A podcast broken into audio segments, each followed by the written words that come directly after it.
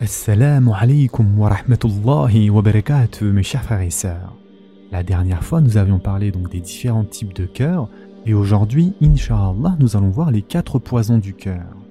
Mes chers frères et sœurs en islam, tous les péchés sont des poisons pour les cœurs et des causes de leur maladie, et de leur perte bien sûr. Ils ne font qu'aggraver le mal du cœur et sa cécité. Ibn el-Mubarak a dit concernant cela J'ai vu que les péchés tuent les cœurs que leur accoutumance n'engendre que de l'humiliation, que l'abandon des péchés est la vie des cœurs, et que le bien pour toi est de désobéir à ton âme charnelle. De plus, celui qui recherche la délivrance de son cœur ainsi que de sa vie se doit de le débarrasser des effets de ses poisons, de le préserver en l'empêchant de s'adonner à de nouveaux poisons et de se hâter vers le repentir et la demande du pardon en s'exposant accidentellement à ces poisons pour éliminer leur effet néfaste.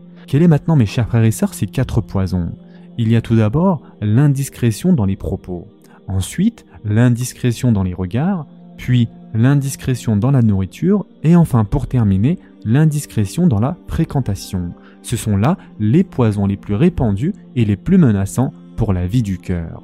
Commençons donc tout de suite avec l'indiscrétion des propos. Le prophète, sallallahu alayhi wa sallam, a dit La foi du serviteur ne connaît la droiture que lorsque son cœur devient droit, et son cœur ne connaît la droiture que lorsque sa langue devient droite. Et ce hadith, mes chers frères et sœurs, a été rapporté dans le musnad de l'imam Ahmed. Ainsi, l'envoyé d'Allah, sallallahu alayhi wa sallam, pose la droiture du cœur comme condition de la droiture de la foi, et la droiture de la langue comme condition de la droiture du cœur. De plus, le prophète sallallahu alayhi wa sallam a aussi dit N'usez pas de trop de paroles qui ne renferment pas la mention d'Allah, car le recours à trop de paroles qui ne renferment pas la mention d'Allah endurcit le cœur.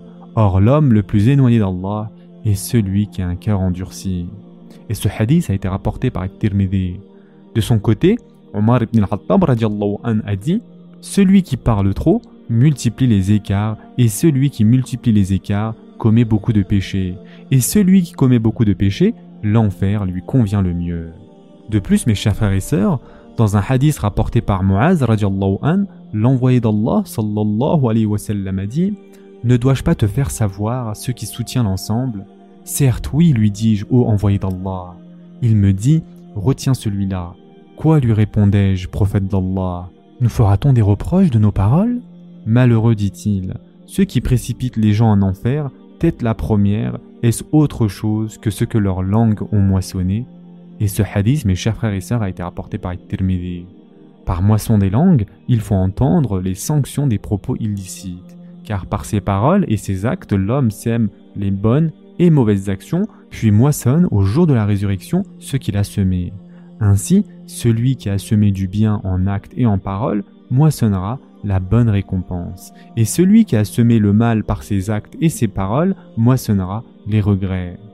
Et en effet, le prophète sallallahu alayhi wa sallam a dit Ceux qui précipitent le plus les hommes dans l'enfer, ce sont les deux organes creux, la bouche et le sexe. Et ce hadith a été rapporté dans le musnad de l'imam Ahmed. De plus, le prophète sallallahu alayhi wa sallam a aussi dit L'homme profère un mot sans faire attention à son impact et se précipite de ce fait en enfer plus loin que la distance séparant l'Orient de l'Occident et ce hadith a été rapporté par Bukhari et Muslim. De même, le prophète sallallahu alayhi wa sallam a aussi dit que celui qui croit en Allah et au jour dernier dise du bien ou garde le silence. Et ce hadith a été rapporté par Bukhari et Muslim. Mes chers frères et sœurs en islam, il y a là ordre de dire le bien et de s'abstenir de parler pour dire autre chose, car les paroles sont de deux sortes, soit des paroles bonnes que les serviteurs est tenu de dire, soit des paroles mauvaises et inutiles que le serviteur est tenu d'éviter. Passons maintenant, mes chers frères et sœurs, à l'indiscrétion du regard. L'indiscrétion du regard amène l'impression et l'agrément de l'image de ce qui est regardé dans le cœur de celui qui regarde, et provoque donc toutes sortes d'altérations dans le cœur du serviteur, dont notamment celles qui se trouvent dans le hadith du prophète sallallahu alayhi wa sallam. Le regard est l'une des flèches empoisonnées d'Iblis.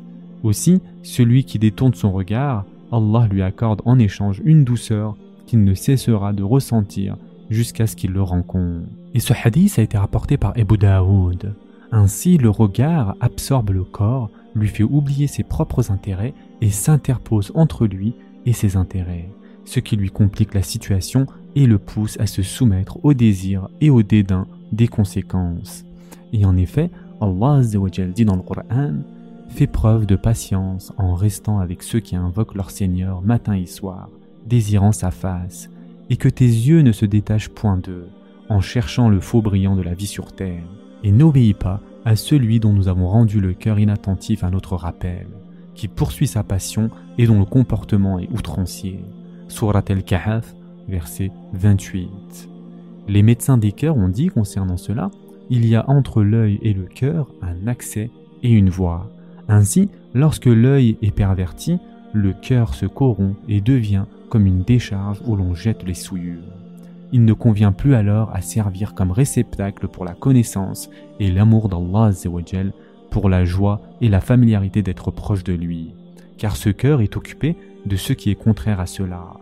Du reste, donner libre cours au regard est une désobéissance à Allah et en effet, Allah subhanahu wa ta'ala dit dans le Coran Dit aux croyants de baisser leur regard et de garder leur chasteté. C'est plus pur pour eux. Allah est certes parfaitement connaisseur de ce qu'ils font. Surat An-Nur, verset 30. Celui qui est heureux dans ce monde ne peut l'être qu'en se conformant à l'ordre d'Allah. De même, le salut du serviteur dans la vie future n'est possible que s'il se conforme aux prescriptions d'Allah subhanahu wa ta'ala.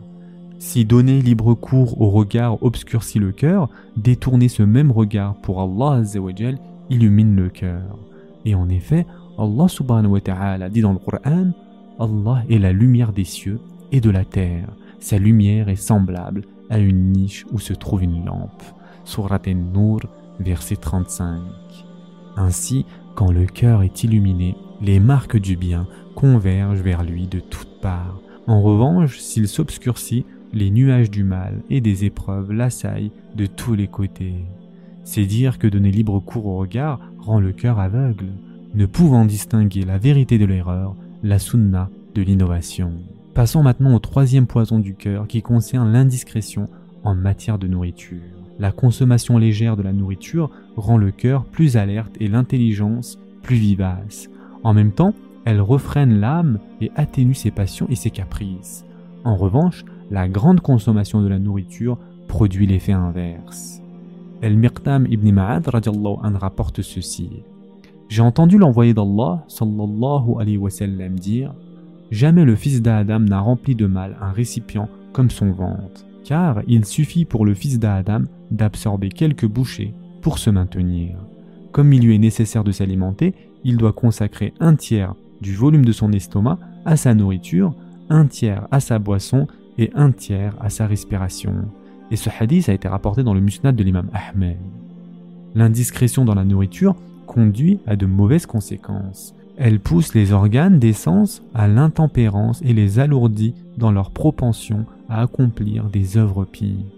Ce sont déjà deux mots graves. En effet, bien des péchés sont générés par la satiété et l'indiscrétion dans la nourriture, et bien des actes d'obéissance ont été empêchés à cause d'elle. Aussi, celui qui se prémunit contre les excès de son ventre se protège contre un mal grave, car Shaitan a plus de pouvoir sur l'homme lorsque celui-ci a le ventre plein. De plus, mes chers frères et sœurs, le prophète sallallahu alayhi wa sallam et ses compagnons avaient souvent faim, même si c'est par manque de nourriture. C'est parce qu'Allah choisit pour son envoyé le meilleur et le plus parfait des états. D'ailleurs, Ibn Omar an, aimait se conformer à cette attitude, comme son père avant lui, bien qu'il disposât de nourriture. Car il a été rapporté dans les deux recueils authentiques, d'après Aïcha anha, la famille de Mohammed n'a depuis son arrivée à Médine jusqu'à sa mort été jamais rassasiée de pain de froment durant trois jours consécutifs. Subhanallah. Et enfin pour terminer mes chers frères et sœurs, l'indiscrétion dans la fréquentation. C'est le mal chronique qui aggrave tous les autres car bien des fois, la fréquentation a été à l'origine de la privation des bienfaits. Bien des fois, elle a généré les animosités et semé dans le cœur des ressentiments qui s'y enracinent et deviennent difficiles à extirper. C'est dire que l'indiscrétion dans la fréquentation constitue une perte dans la vie d'ici-bas et dans la vie future. Aussi, il convient pour le fidèle de faire attention à ceux qu'il fréquente et de distinguer quatre groupes de gens différents. Tout d'abord, ceux dont la fréquentation est nécessaire, comme la nourriture dont on ne peut se passer le jour et la nuit. Une fois satisfait, il délaisse leur fréquentation, puis lorsqu'il en a besoin, il la reprend et il agit ainsi en permanence. Les gens de ce groupe à fréquenter sont les savants qui connaissent Allah son ordre et connaissent les ruses du démon, les mots et les remèdes des cœurs, qui prodiguent aux créatures des conseils pour amour pour Allah pour son livre et pour son envoyé sallallahu alayhi wa sallam. Ensuite, il y a ceux dont la fréquentation est elle un médicament. On le prend quand on est malade, puis on arrête de le prendre. Ces gens-là sont ceux dont on ne peut se passer dans la vie courante, d'études, de travail, etc. Ensuite, il y a ceux dont la fréquentation s'apparente au mal sous toutes ses formes et ses degrés. Ainsi, il y en a dont la fréquentation est assimilable au mal grave et chronique qui ne procure aucun profit pour la foi et l'existence et qui n'apportent que préjudice pour l'une et l'autre. Cela, lorsque leur fréquentation se banalise, elle devient un mal menaçant. Il y a aussi ceux qui ne savent pas parler pour apporter un profit ou écouter pour tirer profit et ne se connaissent pas suffisamment pour garder la place qui leur revient. Le malheur pour le fidèle dans ce monde est de subir un homme de ce groupe sans pouvoir échapper à son voisinage. Le serviteur se trouvant dans ce cas doit le traiter avec bonté sans s'ouvrir à lui jusqu'à ce qu'Allah le délivre et lui procure une issue. Et enfin, pour terminer, mes chers frères et sœurs, il y a ceux dont la fréquentation est synonyme de perte totale. Cette fréquentation s'apparente à la prise de poison. Les gens de ce groupe sont nombreux. Ce sont les gens des innovations blâmables et de l'égarement, qui se détournent de la sunna de l'envoyé d'Allah sallallahu alayhi wa sallam, et appellent à ceux qui sont contraires. Aussi, l'homme sensé ne doit pas fréquenter les gens de ce groupe, car s'il le fait, il ne récoltera que maladie mortelle pour son cœur. Puisse Allah nous accorder à nous et à eux sa protection et sa miséricorde. Ce sera tout pour aujourd'hui. En attendant, prenez soin de vous mes chers frères et sœurs, et à très prochainement, إن شاء الله.